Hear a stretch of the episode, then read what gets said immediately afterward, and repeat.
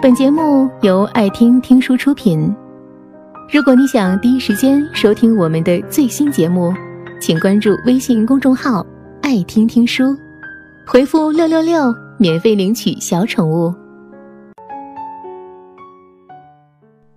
早几年还没有开放二胎那会儿，一个女人怀孕了，验了 B 超，是个女儿。婆家全家都出动了，劝女人把孩子留了。婆婆说：“我们家的香火全在你肚子里呢，换我是你，我也留。”大姑子说：“孩子又没有成型，有什么好痛心的呀？”小姑子说：“现在的人流手术都很先进的，下地就能走，没什么大不了的。”丈夫也说：“你怎么就非要跟全家人对着干呢？因为你的事儿，大家都吃不下饭了。”听了这么多，女人没有办法，只得留了。她明白，她是这个家的外人，没有人会心疼她的。在这一家子老老小小看来，她肚子里的女婴就像是一个肉瘤，割了就割了，留着反而是个祸害。做完流产那天，娘家的亲戚们都赶了过来，妈妈抱着她哭成了泪人儿。这么多年捧在手心的女儿。怎么嫁到别人家就要遭受这样的罪呢？就连一向不苟言笑的爸爸，也偷偷的红了眼圈儿，心疼，真的是心疼，不仅疼那个流掉的孩子，更心疼自己一手拉大的女儿。可是婆家的人，他们有什么呀？婆家人开心着呢，这一胎没了，还有下一胎，下一胎是个男孩，自己家的香火可就有了，好着呢。他们像过节似的买了鸡，买了鱼，买了肉，一家人欢欢喜喜的劝女人吃饭。婆婆说：“等你身体养好了，就赶紧再怀一个，年纪也不小了。”等到第二年，小姑子结婚了，没多久也怀孕了。巧了，小姑子嫁的这户人家也指望她生一个男孩来传宗接代，但不幸的是，托了人悄悄的验了一下，竟然也是个女孩。小姑子的婆家也死活不同意，生女孩哪行啊？自己家本来就是一根独苗，总不能断了香火。不行，得留掉，不留就得离婚。小姑子哭哭啼啼的跑回家，要做母亲的人始终是有些慈悲的，再也说不出下地就能走这样的话了。她哭诉道：“怎么会有这么狠心的人呢？自己的骨肉都不要。”这会儿，这一大家子人就着急了，撸起袖子要去找男方理论。女人站在家门口，看着这一家人义愤填膺的样子，又解气又好笑。那些话她都还记着呢，而且记得清清楚楚。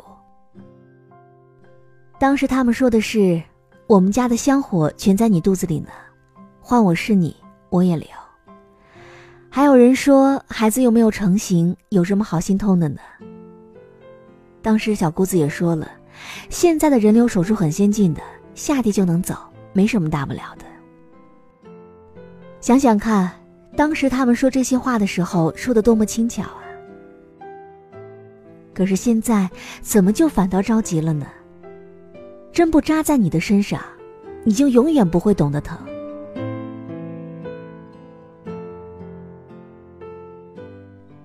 之前热播的电视剧《我的前半生》当中，有一幕令我尤为印象深刻。陈俊生和罗子君离婚之后，想要回原先的大房子，子君提出要五十万，他便叫自己的父母去找罗子君打情感牌，子君不答应。陈俊生的父亲就说：“子君，我一直认为你是个善良的孩子，怎么现在你变得这么狠呢？你怎么变得这么狠？”罗子君争取孩子的抚养权时，陈俊生的妈妈也是这么说的。可自己儿子先出的轨，反而责怪儿媳妇心狠，不肯让出抚养权，不肯交出大房子。这在陈俊生的父母看来，这就是天经地义的，因为他们只能感受到自己儿子的窘迫，压根体会不了前任儿媳的痛苦。所以说，你永远不能够指望他人感受到你的感受，除非他有一天遭遇到了你的遭遇。前段时间，林肯公园的主唱在家中上吊身亡。这个男人从七岁开始遭到一名成年男子长达六年的性侵犯，无处寻求帮助，只能沉溺于酒精和毒品。而在一篇悼念他的文章下面，我看到一个评论说。自杀的人极为可耻。简短的八个字，把人性的自私、浅薄，还有那颗事不关己、高高挂起的看客心，表现得淋漓尽致。祝愿他一辈子不要经历痛苦无助，一辈子不要陷入命运茫茫然而又无从逃避的漩涡。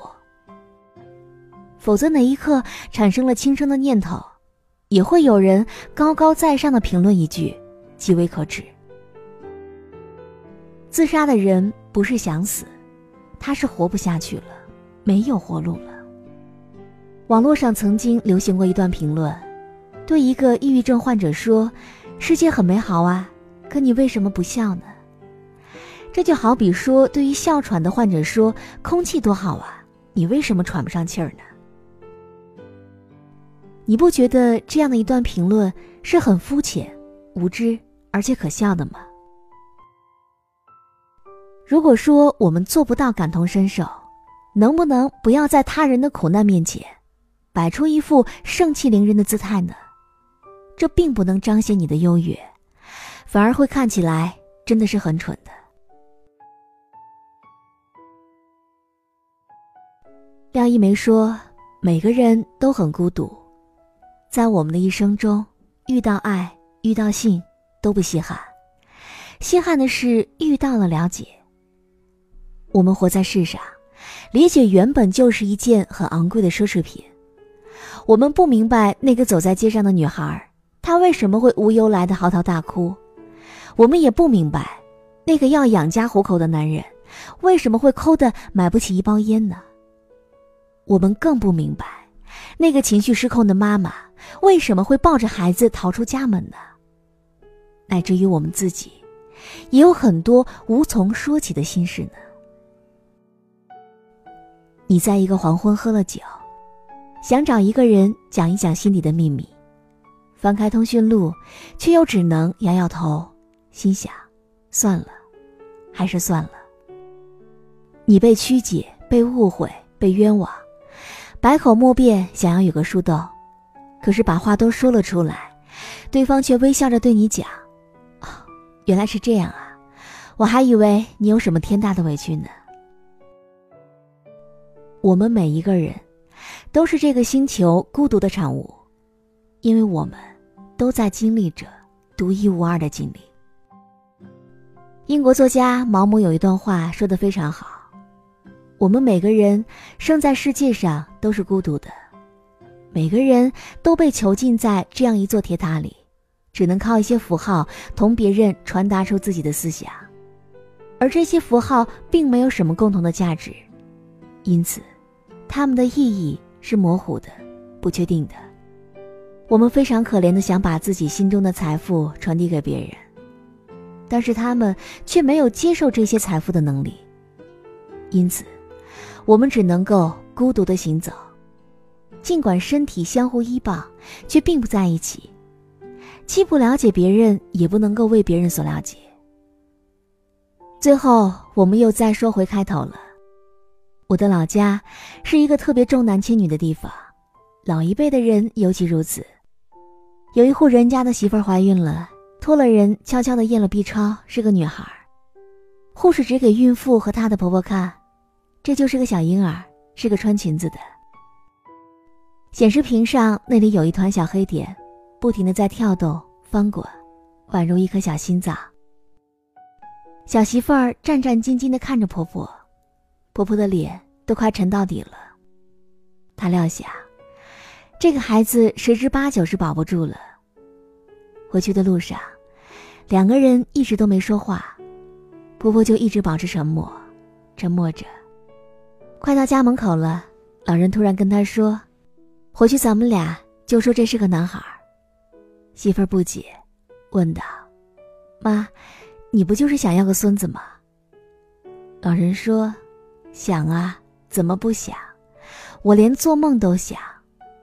可那是一条生命啊，它都会跳了。”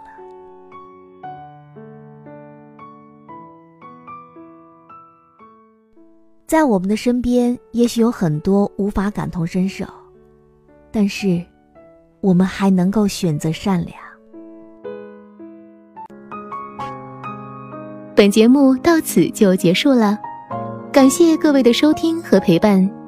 更多精彩内容，请关注微信公众号“爱听听书”，回复“六六六”免费领取小宠物。也欢迎你收听今晚的其他栏目。我们明晚见，晚安。